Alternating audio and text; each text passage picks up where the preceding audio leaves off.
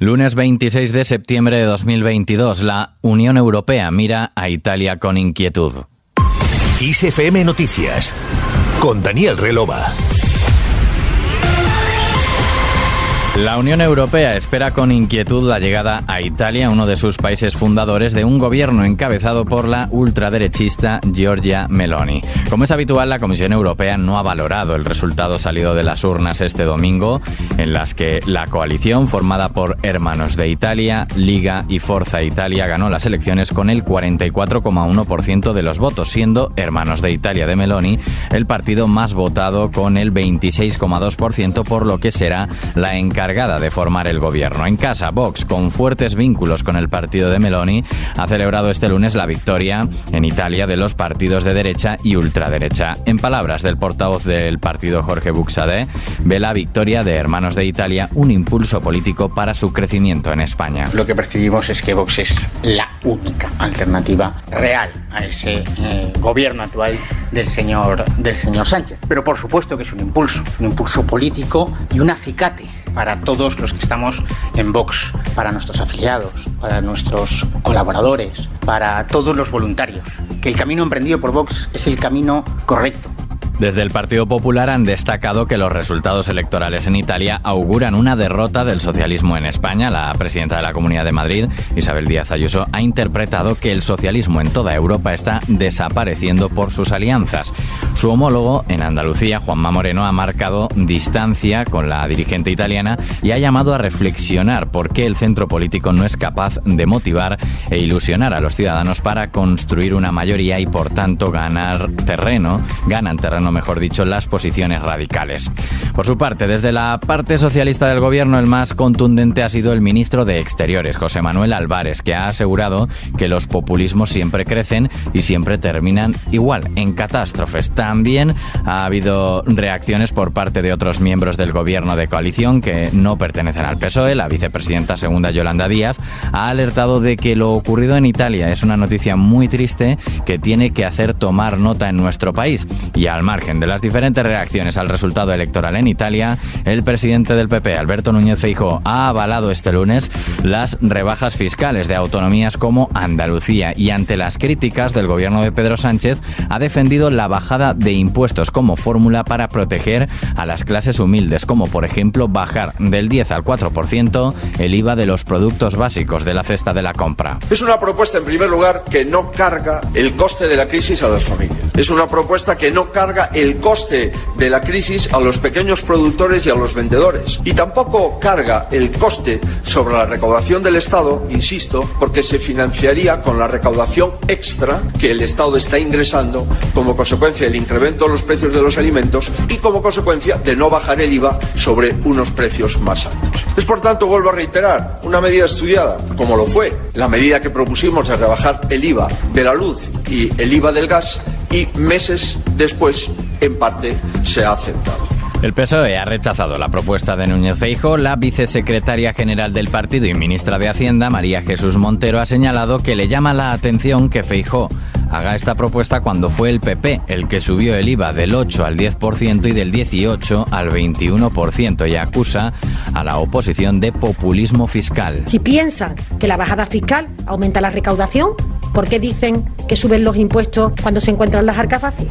Es que es tan obvio que no se sostiene la política fiscal que, de la que hace bandera el Partido Popular en la oposición. Por eso yo le diría al señor Feijó que por qué subieron el IVA. Y si me responde lo que le acabo de decir, pues le diría, pues no quedamos en que a menor fiscalidad y mayor capacidad de recaudación. ¿En qué quedamos? La política que está haciendo el Partido Popular de populismo fiscal, prefiero quedarme con qué es eso, populismo que vaciamiento fiscal.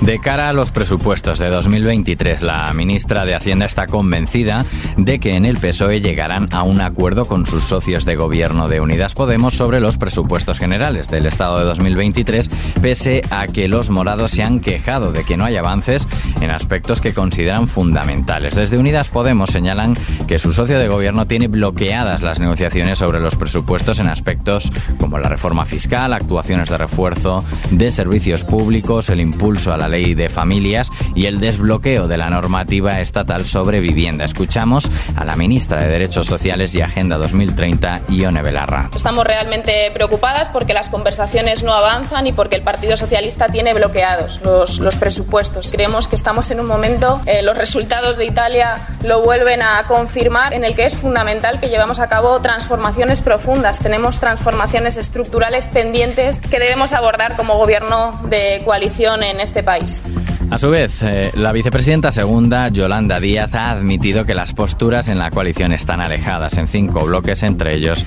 la fiscalidad. Y siguen los reproches por el bloqueo también del Poder Judicial. Representantes de PSOE y PP han continuado reprochándose en el Congreso de los Diputados la situación de bloqueo de la renovación del Consejo General del Poder Judicial pendiente desde hace casi cuatro años. Portavoces de los grupos parlamentarios han participado en una jornada del Foro Judicial Independiente con motivo del 20 aniversario de esta asociación judicial en una semana en la que el comisario europeo de justicia abordará este asunto con el presidente del CGPJ y del Tribunal Supremo Carlos Lesmes y con miembros del gobierno y del PP.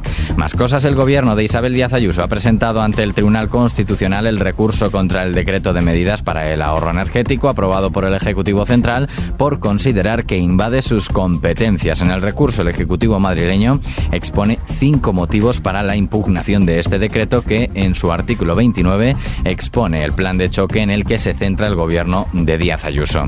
Y buena acogida de la cuarta dosis contra la COVID o la segunda de refuerzo entre los mayores que viven en residencias y con menos inquietud que en anteriores llamamientos conscientes de que la vacunación contra el coronavirus está permitiendo superar la pandemia. La ministra de Sanidad, Carolina Daria, se ha mostrado optimista en cuanto a la llegada al mercado de la vacuna española de Esperamos próximamente, y lo quiero compartir también, que la vacuna IPRA se incorpore al portfolio de vacuna y que nos permitan disponer de opciones adaptables a los diferentes contextos epidemiológicos y clínicos como hemos venido haciendo hasta ahora. No vamos a parar. Iremos como siempre de la mano de la ponencia de vacuna y la Comisión de Salud Pública, pero siempre avanzando, siempre inmunizando y siempre vacunando. Vacunar, vacunar y volver a vacunar. Y hablamos de economía, nuevo mínimo anual de la bolsa española. El IBEX 35 ha cerrado con una caída del 0,99%, se ha colocado en los 7.508 puntos. Así, el selectivo español encadena su quinta jornada consecutiva en negativo y sigue en mínimos de noviembre de 2020. Mientras la Organización para la Cooperación y el Desarrollo Económicos ha mejorado este lunes al 4,4% su previsión de crecimiento para la economía española en 2022, tres décimas más que en su anterior previsión de junio, mientras que para 2023 empeoró su pronóstico y situó el crecimiento en el 1,5%, siete décimas menos. Y nos vamos, como es habitual, con música.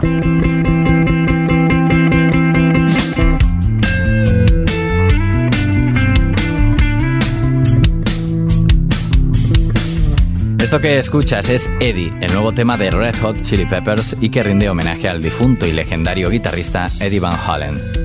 Como has podido apreciar, la canción comienza con una parte de guitarra muy similar al éxito de 2002 de la banda By the Way.